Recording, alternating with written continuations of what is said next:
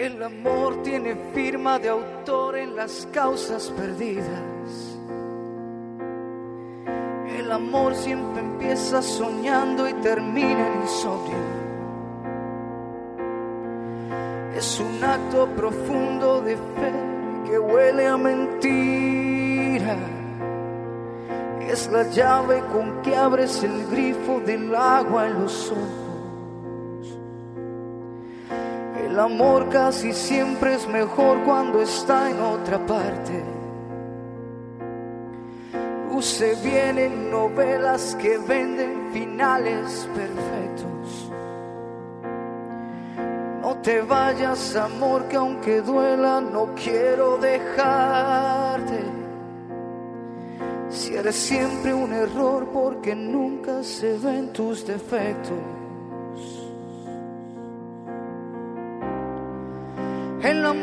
Es la arrogancia de aferrarse a lo imposible.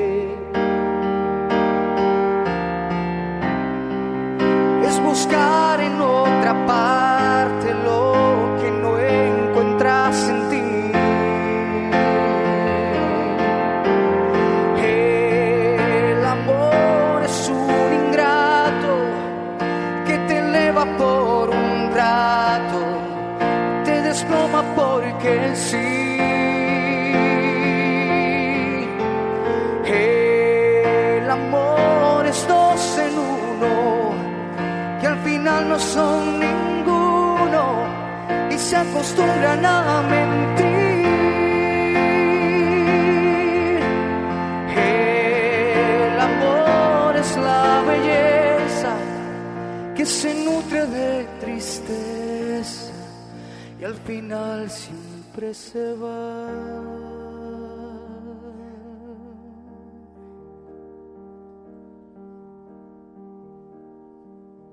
Wow. Algunos de ustedes estaban, el amor es un ingrato. Eh, la, semana, la semana pasada comenzamos nuestra serie que se llama El amor. Gracias chicos, ¿por qué no le damos un aplauso a los chicos que hicieron La semana pasada la canté yo, pero como se dieron cuenta, Raúl canta un poquito mejor que yo, ¿no? y Rodrigo toca un poquito mejor piano que yo, entonces nos gusta hacer las cosas bien. Eh, eh, la semana pasada comenzamos nuestra serie del amor, aprovechando que estamos en el mes de el amor y la amistad, o el fin de semana del amor y la amistad, y el Día de los Enamorados, y estamos tratando de definir realmente lo que es el amor, y estuvimos buscando qué es lo que dice la cultura acerca del amor, y escuchar una canción de Arjona. Una de las cosas que decíamos es que Arjona es un cantautor, y los cantautores lo que hacen es buscar lo que hay en la cultura, y ver qué es lo que la cultura define, y de alguna manera escribirlo y cantarlo. Y eso es un poco lo que él estaba presentando, y esa es la definición del amor. Ahora, cuando yo la escuché la primera vez, recuerdo, hace unos años atrás, yo iba manejando mi carro y la escuché, y a pesar de que sabía que la Biblia habla algo completamente diferente a eso, y vamos a ver un poco de eso, yo decía, pero parece que hay algo de verdad en lo que, en lo que el chapín ese dice, en lo que el muchacho ese de Guatemala dice, porque hay unos conceptos con referente al amor y lo que se vive en el amor en la cultura que parece que te eleva por un rato y después te desploma. Parece que está un tiempo y después desaparece. Y de eso estuvimos hablando la semana pasada. Si, no estuviste, te recomiendo que vayas a la página de internet eclesiaoral.org y puedes bajar el mensaje y escucharlo. Y la semana pasada definimos que hay una diferencia entre enamorarse y el amor. Enamorarse es este proceso de dos años aproximadamente que dura cuando tú conoces a una persona y te gusta esa persona. Y dijimos que enamorarse no es el amor. ¿Por qué? Porque enamorarse es algo involuntario. Enamorarse es algo que no, que no aprendes, no te enseñan. Enamorarse es algo involuntario. Mira, les voy a dar un ejemplo. Mi hijo Mateo está en primer grado. No le digan nada que yo sé esto, ¿ok? Porque esto yo no debo saberlo. Él está en primer grado. En kindergarten, a él le gustaba una muchachita y estaba enamorado. A él nadie le enseñó. Conoce lo que es el amor, no, él estaba enamorado. Pasó a primer grado y ahora está en otro colegio y le gusta otra muchachita. Porque está enamorado. ¿Sí ves? A él por, lo general le dura un año el proceso de enamoramiento. Y está enamorado. Y en estos días está hablando con mi esposa. Yo no estoy supuesto a saber que él está enamorado, que le gusta una muchachita. Y ahora, en estos días, está hablando con mi esposa y le dijo a mi esposa, mami, hmm, yo no sé realmente a quién voy a escoger para enamorarme en segundo grado.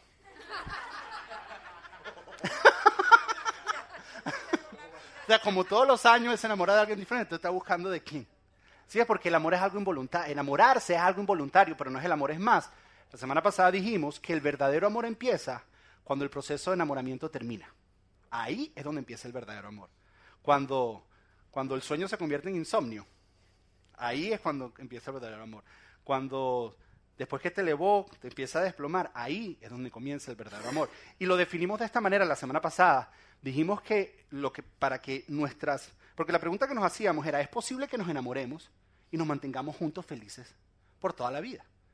Y dijimos que sí, que sí es posible, que nosotros lo creemos, que yo puedo pararme aquí semana tras semana a decirte que es imposible y tú en tu corazón vas a decir sí es posible. Tal vez las probabilidades estén en mi contra, pero yo creo que la persona con la que estoy, yo creo que sí vamos a ser felices toda la vida y vamos a tratar. A veces pareciera que no y vamos a tratar. Y dijimos que una de las claves para lograr eso es hacer del amor un verbo. No solamente hacer el amor, es hacer del amor. En la iglesia sí. hacer, hacer del amor un verbo.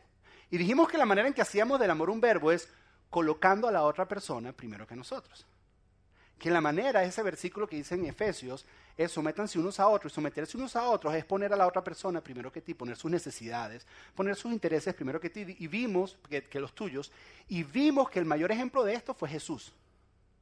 Que Él vino a la tierra, nos puso a nosotros primero que Él. Él no se consideró a ser Dios, Él no buscó respeto, Él no buscó nada, que Él buscó, Él buscó relación nos puso a nosotros primero, se puso a nuestro nivel y no solo se hizo siervo y murió como criminal, se puso por debajo de nosotros, poniendo nuestra necesidad primero. Ese es el mejor modelo. Ahora, esta semana, para terminar la serie, vamos a ver, vamos a hablar acerca de una decisión que todos nosotros, que estamos en relaciones, con cualquier tipo de relación, pero especialmente en relaciones de parejas, tomamos. Hay una decisión que siempre tomamos, todos los días la tomamos. Muchos de nosotros no sabemos que la tomamos. No estamos conscientes cuando la tomamos. Es más, parte de la meta mía hoy es que cada vez que tengas que tomar esta decisión, te des cuenta en el día que la estás tomando que de alguna manera tengas una imagen en tu cabeza de lo que vamos a hablar hoy y diga, wow, me recordé lo que habló Josué y qué decisión estoy tomando. Es una decisión que tomamos todos los días. Y dependiendo cómo tú tomes esta decisión, determina, ojo, determina si el amor en tu relación está creciendo o se está muriendo. Esta decisión que vamos a tomar, o esto que vamos a hablar hoy, de esta decisión, es algo que hacen esas personas que están enamoradas durante los dos primeros años y que yo creo que todavía puede continuar si tomas la decisión correcta y si lo aplicas de la manera correcta. ¿Ok? Es extremadamente importante, es uno de los principios más importantes en toda la Biblia, en lo que tiene que ver con relaciones y especialmente en relaciones de parejas. Es por no haber tomado estas decisiones que algunos de nosotros tal vez no continuó bien nuestro matrimonio porque no sabíamos estos principios, ¿ok? tal vez estamos en un segundo matrimonio, en un tercero y, y pensamos que sí se puede. Y creemos que sí se puede y creemos que esa persona que Dios tiene a nuestro lado es la persona y lo vamos a lograr. Ahora, el secreto es esto, esto que vamos a ver hoy, ¿ok? Es, es un principio que es una decisión que tomas todos los días, pero que no te das cuenta que la tomas, ¿ok? Y para ver esto, vamos a ver un versículo en la Biblia, que es el versículo que es más citado en las bodas cristianas. La mayoría de tarjetas cristianas de Hallmark que vas a comprar tiene este versículo. Es el más dicho en los votos en bodas. Es, un pasaje en la Biblia que se le conoce como el capítulo del amor. Pablo le está escribiendo a una iglesia que está en Corintios y les está escribiendo y les va a hablar acerca del amor. Es más, el, el, capítulo 2, el último versículo, les dice esto, les dice, quiero mostrarles una mejor manera de vivir. Y Pablo después comienza a hablar del amor. Ahora, ahora que vamos a estar leyendo y vamos a ir versículo por versículo leyéndolo, nos vamos a dar cuenta que muchas de las cosas que Pablo dice tienen sentido. Vamos a leer y vamos a decir, ah, ok, eso, sí, eso tiene razón. Eso, sí, sí, claro, eso es lógico. En eso tengo que trabajar, en eso tiene que trabajar mi esposa o mi esposo. Y vamos a identificar. Pero Pablo llega a un versículo que cuando tú lo lees, tú dices, ya espérate, Pablo. Eso, eso es muy irreal. Eso que tú estás pidiendo es ilógico. Eso que tú estás pidiendo es imposible vivir. Es más, a veces ha habido compañeros míos que están teniendo problemas con su pareja y yo les aconsejo completamente lo contrario a lo que ese versículo dice. Eso es imposible de vivir. Y el problema es que, como vamos a ver, Pablo está tratando de definir una de las ideas más importantes y una de las prácticas más esenciales para que una pareja pueda mantenerse junta y sean felices para siempre. Primera de Corintios, capítulo 13, acompáñame con tu, en tu Biblia, Primera de Corintios, capítulo 13. Pablo le va a responder la, la, la respuesta al autor que compuso I wanna know what love is. I want you to show me. Él va a decir, ¿tú quieres saber lo que es el amor? Bueno, voy a responder qué es el amor. Voy a decirte qué es de verdad el amor. A ver si es verdad lo que dice Arjona, que es el amor. Porque dice que el amor es un ingrato. Dice que el amor es insomnio. Pero vamos a ver qué dice Dios, el autor de la vida, acerca de qué es el amor. Y dice así, capítulo 13, versículo 4, dice así. Ahí está, ok. El versículo dice, el amor es paciente. Cada uno de estos yo puedo hacer una serie completa de cada uno. Vamos a mencionar algunos, ¿ok? Para que lleguemos a ese versículo donde nos vamos a quedar un rato. Dice, el amor es paciente. ¿Qué significa que el amor es paciencia? Paciencia significa que yo no presiono a la otra persona. Significa que yo le doy el suficiente tiempo y espacio a la otra persona para que haga o tenga que hacer lo que tiene que hacer. Para probarse las tres mudas de ropa antes de bajar y decirme que está lista. el amor es paciente. Paciente significa que lo que tú estás diciendo me es importante y yo me callo la boca y no te voy a interrumpir. Te voy a escuchar. El amor es paciente. La paciencia no es algo que pasa por arte de magia. La paciencia, la paciencia se desarrolla. Pablo dice, el amor es paciente. Luego continúa y dice, el amor es bondadoso. Es bueno, bondadoso es un poco general. En el original la palabra quiere decir, el amor, el amor es considerado. ¿Qué significa considerado? Que yo considero, ojo, que yo considero las necesidades de la otra persona antes que la mía. Considero lo que la otra persona está sintiendo todo el tiempo. Considero sus intereses antes de tomar una decisión. Que el amor es bondadoso significa que el amor es considerado. Que considero lo que está viviendo, que considero sus emociones, que considero sus sentimientos. Considero, considero a esa persona como más importante. Luego Pablo continúa diciendo y dice, respecto al amor, dice, el amor no es envidioso. ¿Sabes qué es envidia? Envidia es, yo no estoy feliz conmigo mismo y por eso no te voy a dejar a ti ser feliz.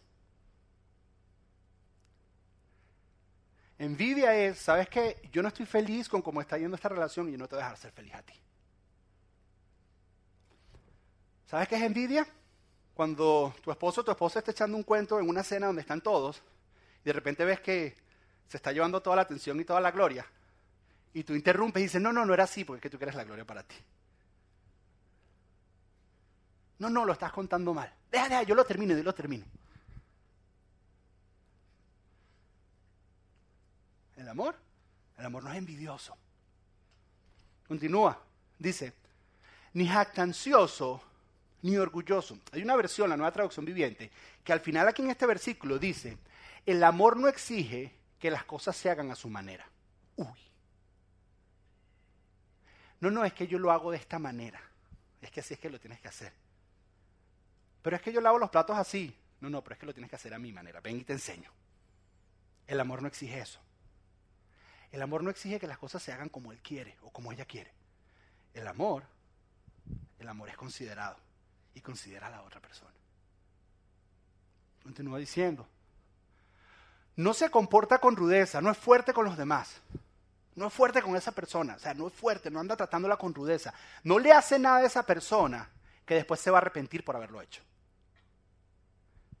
No le hace nada a esa persona que después se va a arrepentir por haberlo hecho. Dice, no se comporta con rudeza, no es egoísta, de eso hablamos la semana pasada, no se enoja fácilmente. Algunos de nosotros tenemos que trabajar en esto.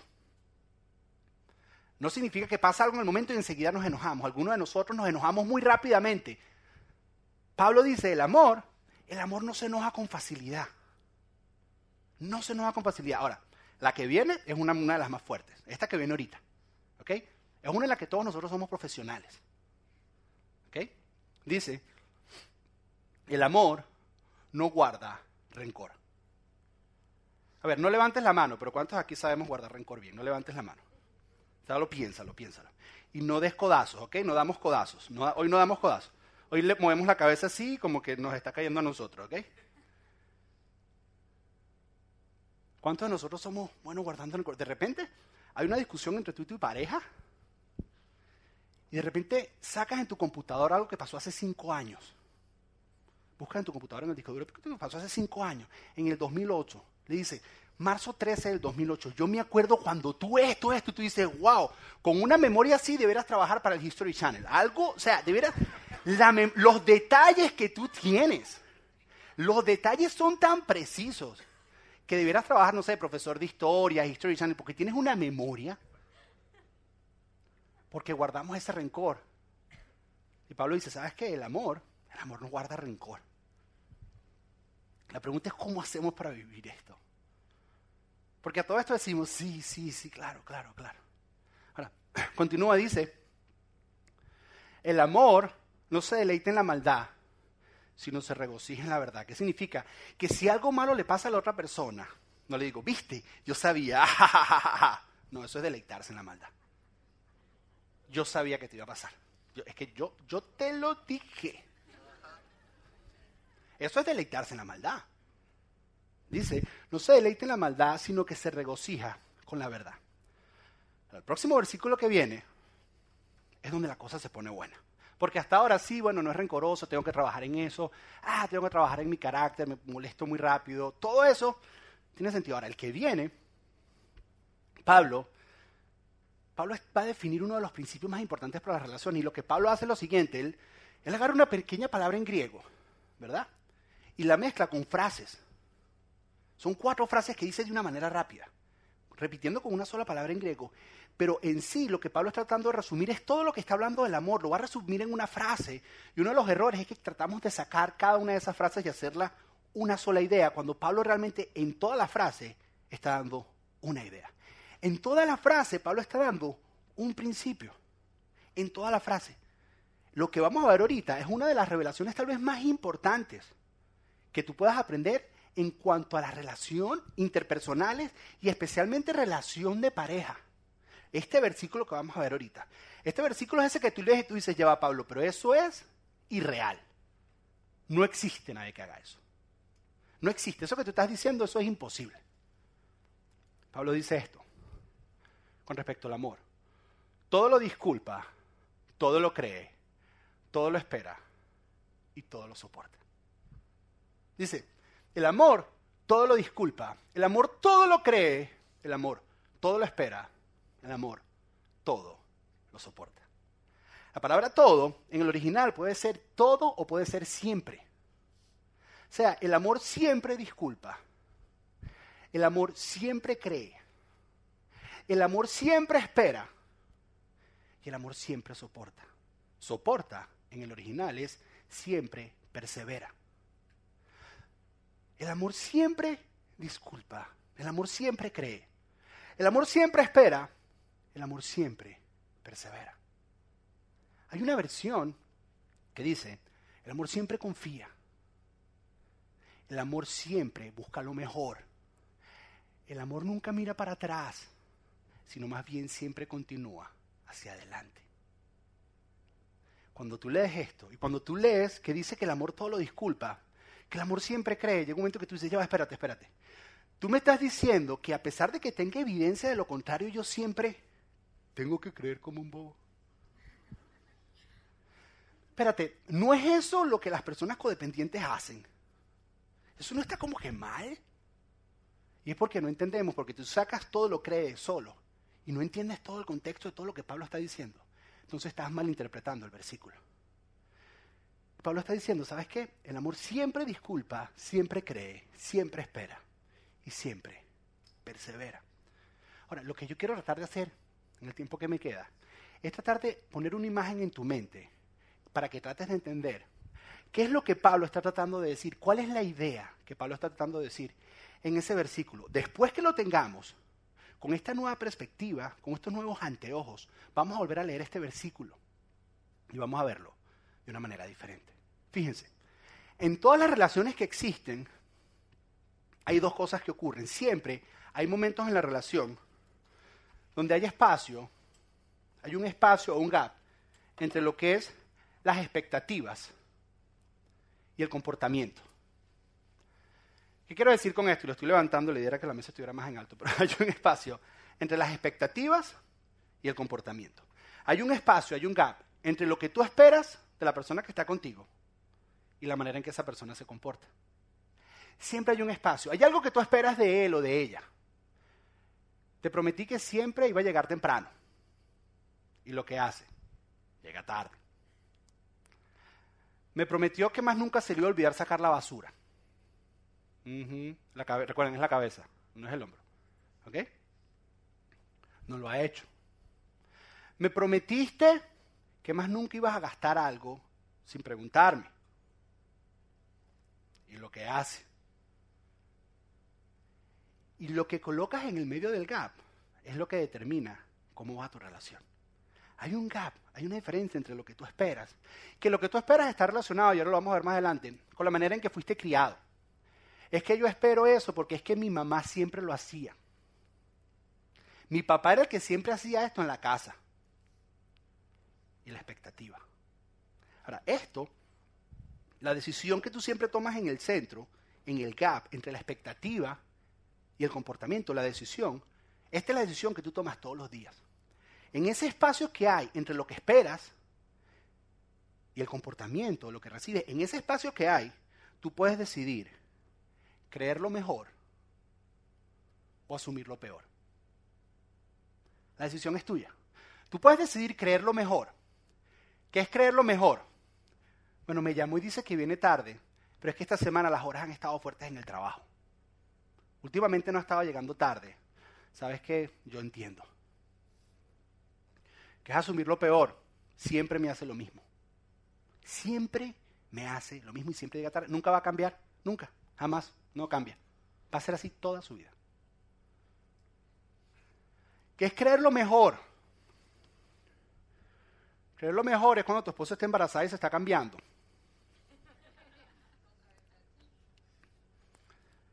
Y entonces estamos un poquito tarde para ir la iglesia y yo decir, siempre llego tarde. Perdón, creer lo mejor, perdón, perdón, creer lo mejor. Es que, fue lo primero que me vino. Creer lo mejor. Creer lo mejor es decir, es decir, en ese momento es decir, es decir, ¿sabes qué? Está embarazada. Y está haciendo un esfuerzo extremadamente grande por estar acá porque yo sé que se siente mal. Y tal vez por eso se va a retrasar un poquito más. No importa si llegó tarde, porque yo sé que está haciendo un esfuerzo. Eso es creer lo mejor. Asumir lo peor era lo otro que estaba pensando. Es decir, siempre llego tarde. Siempre se tiene que probar tres mudas de ropa antes de salir, con dos pares de zapatos diferentes, y preguntarme a mí y yo decirle que todos se ven igualitos. No le digas eso a tu esposa, dile, no, mi amor, mira, invéntate uno, ese se te ve más bonito. ¿Ok? Pero eso es asumir lo peor. Ahora, esto, creer lo mejor o asumir lo peor, es algo que ocurre en tu mente. Es eso primero que te viene a la mente cuando hay una situación que genera un espacio entre lo que tú esperabas y cómo se comportó la persona. Se genera en tu mente. Y dependiendo de cuánto tú lo practiques, si tú siempre, cada vez que hay ese espacio, esto pasa todos los días, si cada vez que hay un espacio entre lo que tú esperas y el comportamiento, si cada vez que hay un espacio tú decides asumir lo peor, vas a crear un hábito. Y el hábito es que siempre que haya el espacio, tú vas a asumir lo peor. Y cuando asumas lo peor, entonces lo que van es a alejarse ustedes cada vez más. Porque has hecho un hábito de constantemente asumir lo peor cada vez que hay un espacio. Y este espacio entre expectativa y comportamiento ocurre todos los días de tu vida. Todos los días de tu vida. Una diferencia entre lo que esperas y el comportamiento, lo que se te da. Ahora, lo que defines que va en el medio, lo que defines si vas a colocar lo que crees, creer lo mejor o asumir lo, asumir lo peor, lo que determina eso, uno piensa que es solamente el comportamiento de la otra persona, que lo que dispara eso es el comportamiento de la otra persona. Pero realmente lo que define lo que va en el medio es lo que ves de la otra persona, pero también quién tú eres. La manera en que tú fuiste criado determina tus expectativas. Los fracasos en relaciones anteriores determinan tus expectativas. La manera en que tus papás se relacionaban entre ellos determina tus expectativas. Tus temores determinan tus expectativas, tu temor al abandono, tu temor a no quedarte solo. Tus necesidades determinan tus expectativas. Nosotros creemos que lo único que dispara lo que colocamos en el medio es el comportamiento de la otra persona y no entendemos que también lo que vemos, no solo lo que vemos, sino lo que vemos y lo que somos determina la manera en que reaccionamos. Cada vez que hay un espacio y un gap entre las expectativas y el comportamiento. Ahora te pregunto, empieza en la mente. Cada vez que en la relación hay una diferencia entre lo que esperas y lo que se te da, ¿qué es lo primero que te viene a la mente? ¿Te viene a creer lo mejor? ¿O te viene a asumir lo peor? ¿Qué es lo primero que viene a tu mente? A lo mejor tú sabes lo que a tu pareja le viene a la mente. Es fácil. Ver lo que lo otro es es facilito. Pero ¿qué es lo que te viene a ti a la mente? Las parejas que son felices por muchos años se han hecho el hábito y han aprendido a siempre creer lo mejor. Las parejas que son felices y que duran muchos años de casado y son felices para siempre, como dice Disney, no significa que no hay problemas entre ellos, sino cuando hay conflictos, ellos se han hecho el hábito de creer lo mejor, de creer lo mejor, de esperar lo mejor. Hay un estudio que se hizo de un libro que se llama The One Thing You Need to Know, la única cosa que necesitas saber. Y el estudio era con parejas exitosas que tenían más de 10 años de casados. Que eran felices y eran exitosos y tenían más de 10 años de casados. Y empezaron a estudiarlos y empezaron a buscar cuál era el común denominador en estas parejas. ¿Qué era lo que los mantenía unidos? ¿Qué era eso en común que había en todas ellas? Y ellos asumieron que lo que iba a haber en común era buena comunicación. Y era eso. Ellos asumieron que lo que iba a haber en común era que se iban a conocer realmente como son. Y yo iba a conocer cómo es mi esposa. Iba a decir, wow, es que yo sé que es así, no es que es así, ya y ya. Pero encontraron lo contrario. Lo que encontraron fue, ojo, lo que encontraron fue que cuando le hacían un examen al esposo y le preguntaban cuáles eran sus habilidades y en qué se consideraba bueno, él se ponía un puntaje. Y a la esposa le preguntaban lo mismo y el puntaje de ella era superior al del esposo. Ella veía a su esposo de una manera que ni él mismo se veía. Y de la misma manera el esposo veía a su esposa de una manera que ni ella misma se veía empezó a ver como una ilusión y cada uno veía cosas en otra persona y creía que esa persona era capaz de lograr cosas que ni ellos mismos creían. Y eso ponía un matrimonio saludable. Eso ponía un matrimonio estable. Cuando terminaron el examen llegaron a estas conclusiones. Mira, quiero que lean la primera conclusión. Dijeron lo siguiente, dicen, la ilusión, esta fue parte de las conclusiones, la ilusión positiva de una pareja genera un torbellino de amor. Dice, esta ilusión de que ellos bien a la persona más de lo que la misma persona se ve, dice, genera un torbellino de amor. Esta ilusión genera una convicción. ¿Sabes qué? Yo creo, yo creo. Genera una convicción y la convicción, un sentido de seguridad, porque creo, me siento segura y te acepto. Y la seguridad fomenta la intimidad y la intimidad fomenta el amor. Otro, otra cosa que dijeron, dijeron lo siguiente, el esposo o la esposa que cree que su pareja tiene fortalezas que él o ella misma cree que no tiene, tendrá un matrimonio estable. El esposo o la esposa que cree que su pareja tiene fortalezas que ni ella misma cree que tiene, o él mismo cree que tiene, va a tener un matrimonio estable. Me atrevo a decir un secreto. Cuando yo estaba enamorado de mi esposa, la primera vez que ella me cocinó, éramos novios.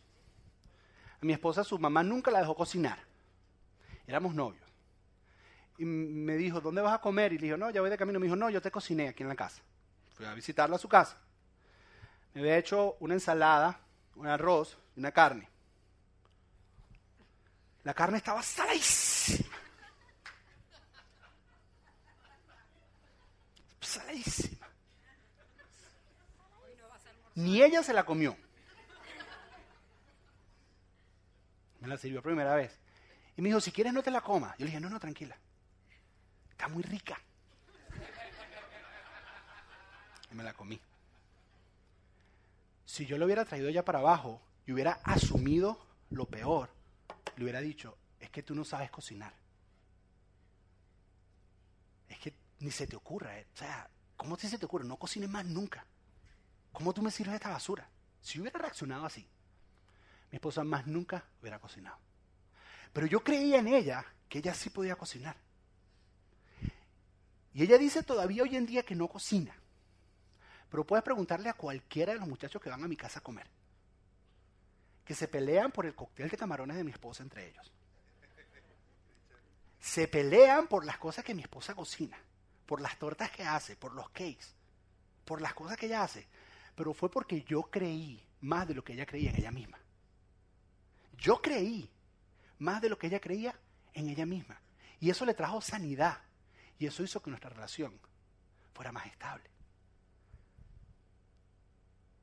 Aquellos que creen de su pareja, que tienen fortaleza que ni ellos, que ni la misma pareja cree que él tiene, hace un matrimonio estable. Y la conclusión de ellos, la conclusión de ellos fue esta. Esta fue la conclusión de todo el, de todo el, experimento. La investigación dice, encuentren la justificación más generosa para el comportamiento de cada uno.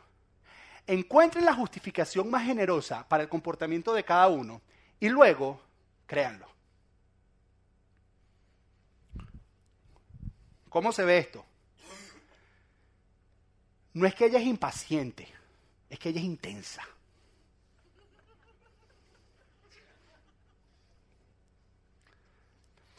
No es que él es un insensible, es que él se enfoca en lo que está haciendo y es apasionado por lo que hace.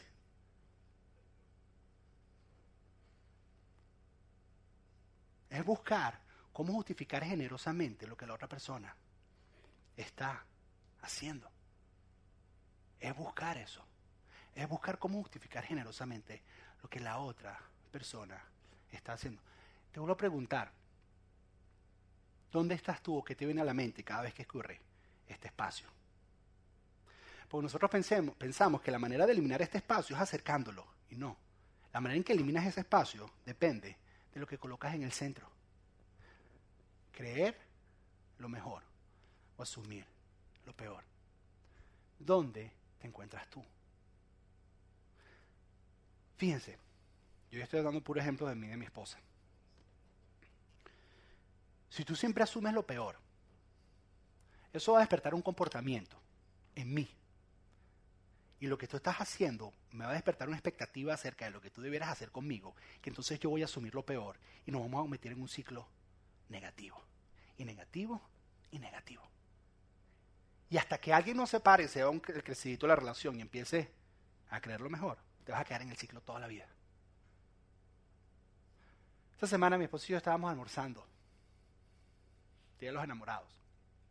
No les puedo decir sobre qué es el tema, porque no tengo autorización de parte de Dios todavía, y de mi esposa tampoco.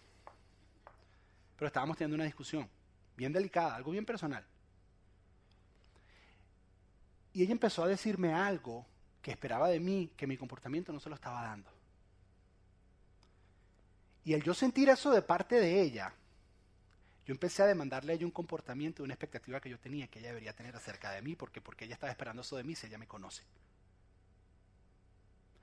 Y yo empecé a asumir más. Y quedamos en un ciclo, en un ciclo, hasta que mi esposa me miró y me dijo, mira, no hablemos más de esto, porque no vamos a llegar a ninguna conclusión, porque estábamos en un ciclo de asumir lo peor constantemente. Cuando esté el espacio entre lo que esperas y el comportamiento, ¿a dónde va tu mente primero? ¿Qué es lo primero que te viene? Cuando recibes esa llamada que sabes, es que va a estar un poco más tarde. Cuando llegas a la casa y ves los pipotes de la basura afuera, que no los guardó. Cuando recibes ese texto, ¿qué es lo primero que te viene a la mente? ¿Qué es lo primero que te viene a la mente? Eso es lo que hace la diferencia entre las parejas que son verdaderamente felices por mucho tiempo o aquellas que terminan separándose. Con este set de anteojos, quiero que volvamos a leer Primera de Corintios 13, 7. Dice así, el amor siempre disculpa, siempre busca una disculpa generosa que justifique lo que la otra persona está haciendo. El amor todo lo cree. El amor cree en esa persona. El amor cree que se puede mejorar. El amor cree que esa persona tiene cosas que ni ella misma cree que tiene. El amor todo lo espera. El amor tiene una esperanza de ese cambio. El amor tiene una esperanza de que hay una explicación lógica y correcta y que esto no es personal. El amor tiene una esperanza para eso. Y el amor todo lo soporta o el amor siempre persevera. Y cuando pone todo esto en práctica, entonces es que el amor va a perseverar. Es una idea en general, no es versículos aislados, no son frases aisladas. Es una idea que Pablo nos está dando. Hay excepciones de esto. Sí es una excepción, pero es la misma aplicación de lo mismo. Cuando hay abuso físico psicológico, tú dices, bueno, ¿y hasta cuándo voy a aguantar? Es la misma, es la expresión de lo mismo. Es decirle, mira, porque te amo. Yo voy a decidir que nos separemos un tiempo para que busques la ayuda que tú necesitas. Y yo te voy a esperar aquí. Porque a pesar de lo que hiciste, yo te perdono. Porque a pesar de lo que hiciste, yo creo que Dios puede cambiarte. A pesar de lo que hiciste, yo voy a esperarte. A pesar de lo que hiciste, yo voy a perseverar aquí. Mientras tú buscas la ayuda que necesitas. Pero yo voy a esperar. Te pregunto, cada vez que hay una diferencia entre lo que tú esperas que te den y tu comportamiento, ¿dónde estás tú? ¿Tú asumes lo peor o crees lo mejor? Si lo único que tú colocas aquí es negativo, te voy a decir el mensaje que tú le estás enviando a la persona. Si cada vez que él o ella hay espacio, lo que tú estás generando en la persona, le estás diciendo lo siguiente, no llenas mis expectativas. No eres suficiente. No importa cuánto tú trates o cuánto tú intentes, nunca vas a llenar las expectativas que yo tengo para ti. Y eso hace que la persona se sienta rechazada y lo que hace es ir alejando a la persona de ti, en vez de acercándola hasta el punto que te tienen miedo. No te quieren llamar a decirte que va a llegar tarde porque tienen miedo a la reacción tuya, hasta que tú los descubres. Ah, es que te descubrí. Pero es que has reaccionado tanto de esta manera, tan negativamente. Le estás diciendo a la persona, sabes que lo que haces no llena mis expectativas, no eres suficiente para mí. Me estás decepcionando. Te voy a decir un secreto acerca de tu pareja. Él no quiere decepcionarte. Ella no quiere decepcionarte. No es personal, no te lo tomes personal. Ninguna persona que ama a la otra persona quiere decepcionarlo a propósito. No te quiere decepcionar no te quiere decepcionar. Lo que estás haciendo cada vez que reaccionas negativamente es empujando a la otra persona lejos. Le estás alejando de ti. Y ya no te quieren llamar, te tienen miedo. No te quiere dejar saber qué fue lo que pasó. Porque es que una vez más falló y te tiene miedo a tu reacción, a lo que vayas a decir. cuando tú crees lo mejor y reaccionas de manera positiva, cuando tú crees lo mejor y reaccionas de manera positiva, en este camino entre expectativa y comportamiento, en este espacio, estás generando un camino. Y ves esto como una oportunidad que lo que va a hacer es una oportunidad para que tú le puedas expresar tu amor a la pareja. Que cuando hay esta expectativa, tú puedes generar un camino que lo que hace es que la persona se acerque a ti. ¿Por qué? Porque cuando tú reaccionas positivamente, estás diciendo, yo creo en ti no me has decepcionado. Te acepto como eres. Yo creo en ti, yo creo en ti. No me has decepcionado, no estoy decepcionado, no te preocupes. Tranquilo, tranquila. ¿Sabes que Te acepto tal y como eres. Y te voy a decir un secreto del corazón humano. Somos creados y somos atraídos por la aceptación. Porque Dios nos creó así, para que fuéramos atraídos a Él cuando Él nos aceptara a nosotros.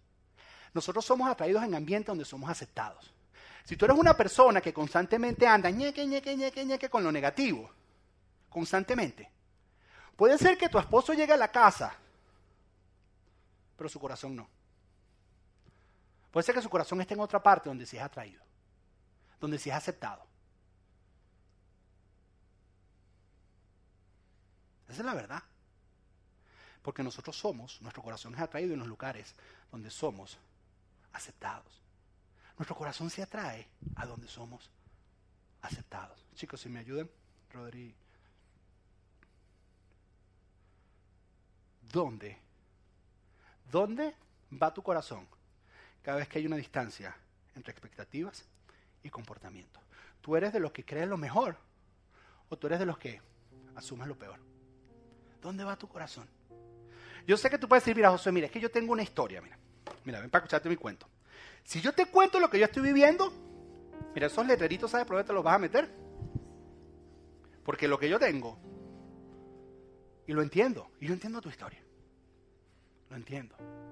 Pero a lo mejor estás donde estás porque constantemente asumieron lo peor. ¿No es eso lo que hacen las personas que están enamoradas? Siempre asumen y justifican a la otra persona. Y la justifican de una manera positiva. Con esto no estoy queriendo decir que no tengan conversaciones profundas. ¿Ok? No estoy queriendo decir que no se van a sentar a hablar y decir, ¿sabes qué? Mira, eso que hiciste me dolió después. Lo que estoy diciendo es que en el momento que esto ocurre, en el momento que hay distancia entre esto y esto, ese no es el momento de tener la conversación profunda y caerse a gritos como perros y gatos. Estoy diciendo que en este momento tú tienes que asumir, creerlo mejor. Después, sentarse y conversar. Esto, eso es otra charla completamente porque las parejas y los matrimonios no se sientan a conversar. Sentarse y conversar y decir cómo se sintieron y cómo pueden arreglar la situación. Y si vuelve a ocurrir, porque mujer que está aquí va a volver a ocurrir, va a volver a dejar la basura afuera, hombre que está aquí va a volver a salirse del budget que tenían hecho, lo van a hacer. Reaccionar, cuando esto ocurra, volver a reaccionar de la mejor manera posible. De eso se trata. Y nosotros nos pusimos a pensar, yo le comenté a Raúl la semana pasada, ¿qué hubiera sido si Arjona hubiera conocido acerca de 1 Corintios 13 antes de escribir la canción? Tal vez su definición del amor fuera un poco diferente a lo que él dice. Raúl en su talento se fue a su casa. Y el domingo en la noche me dijo, mira cómo le hubiera escrito Arjona. Mira cómo Arjona hubiera escrito esta canción acerca del amor en base de 1 Corintios 13. Escucha.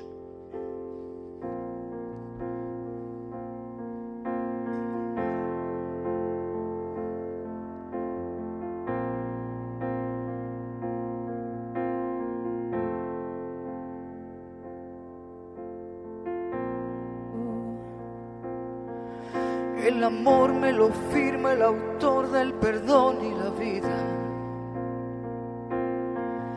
El amor nace en el corazón de aquel que envió a su Hijo. Esa acción que comienza, transforma y nunca termina.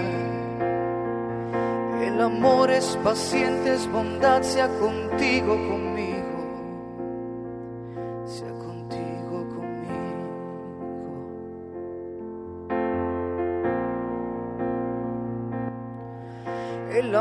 Es envidia, ni orgullo, ni guarda rencores. Es lo que nos extingue aunque todo aquí desaparezca. El amor es el más excelente en todas las virtudes.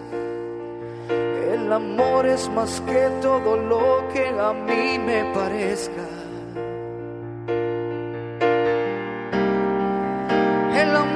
No se deleita en la maldad ni en el enojo. Es poner a la otra parte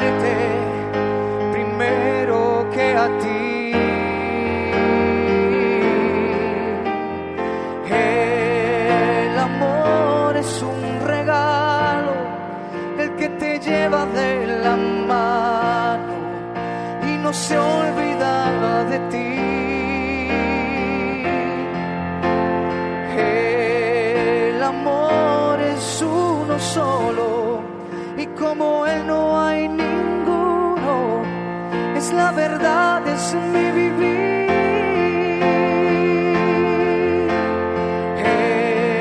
El amor es la belleza, es la acción, es la pureza, que al final nunca se va.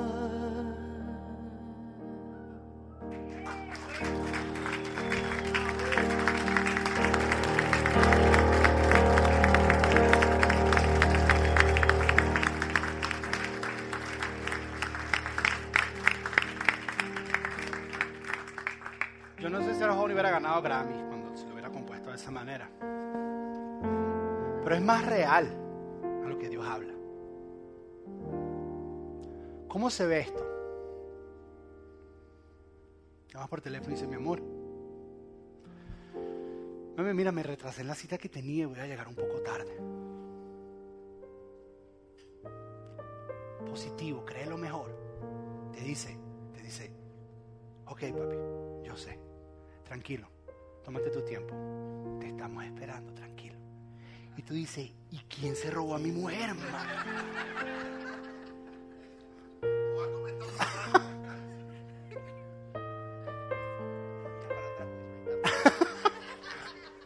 Cámara indiscreta o cómo es la cosa?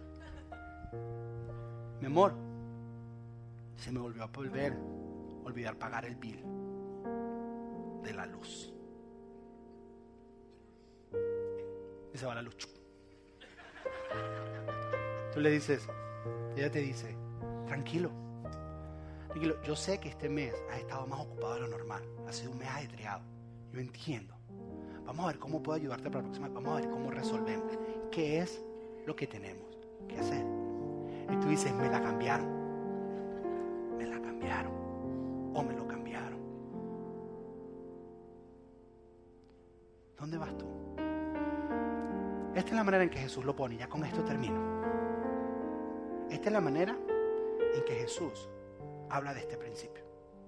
Lucas capítulo 6 versículo 31 Jesús dice, traten a los demás como les gustaría que ellos los trataran a ustedes. Tú,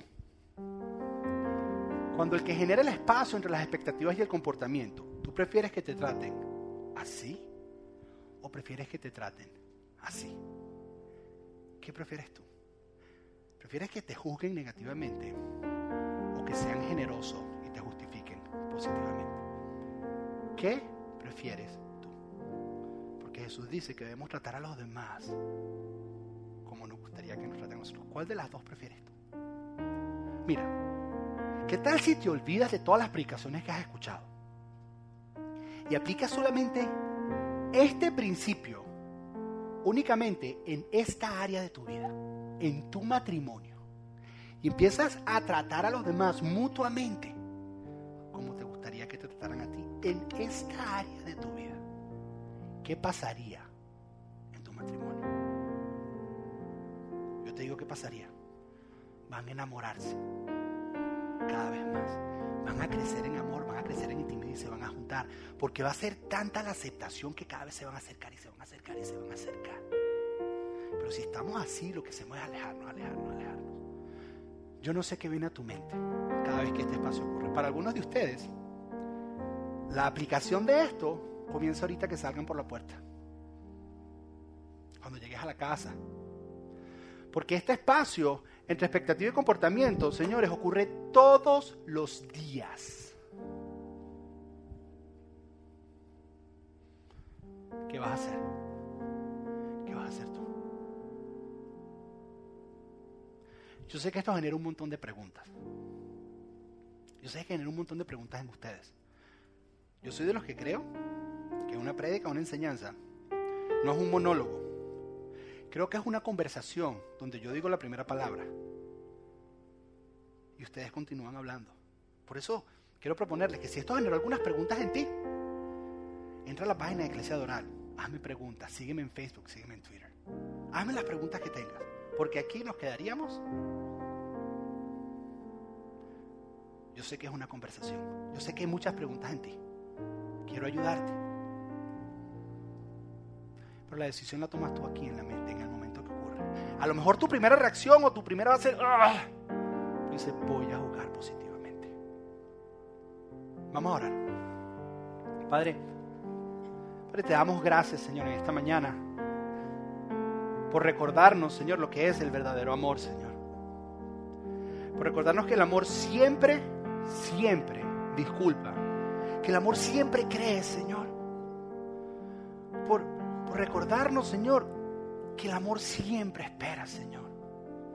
Y que el amor siempre persevera, siempre soporta, Señor. Entendemos que eso no está en nosotros, pero aquel que es amor está en nosotros, Señor. Y que cada vez que queramos reaccionar de una manera negativa, Señor, que eso somos nosotros, Señor, podamos rendirnos y aplacar eso, Señor, para que seas tú reaccionando, Señor, en lugar de nosotros. Reaccionando de una manera positiva, Señor. Siendo generoso, Señor, y tratando a los demás como quisieras que tú nos trates a nosotros, Señor. Esa es nuestra oración, ese es nuestro deseo, Dios. Declaramos que nuestras fuerzas no podemos, Señor, pero queremos hacer lo que a nosotros nos toca para que tú hagas lo que es sobrenatural. Entendemos que no se trata de yo ver a mi pareja, a mi esposo o a mi esposa, de verme a mí en el espejo y yo buscar mi cambio, porque el cambio comienza conmigo, Señor. Yo hago de mi parte y ella hace de la de ella, ella hace de la de ella, yo hago de la mía. Señor, capacítanos, Señor, para lograr hacer esto, Dios. Esa es nuestra oración y nuestro deseo, Señor. Que entendamos que el amor es la belleza, es acción y es pureza, Señor, y que el amor nunca desaparece, que sí es posible vivir juntos para siempre, que hay altas y bajas, que hay un espacio entre la expectativa y el comportamiento, Señor, pero ayúdanos a ser positivos en esa mitad,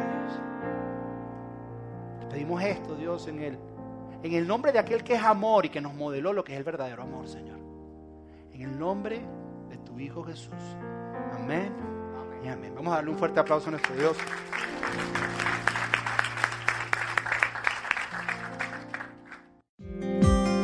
Gracias por escuchar Eclesia Doral Podcast. Para más información acerca de nuestras reuniones y horarios, visita nuestra página web al www.eclesiadoral.org.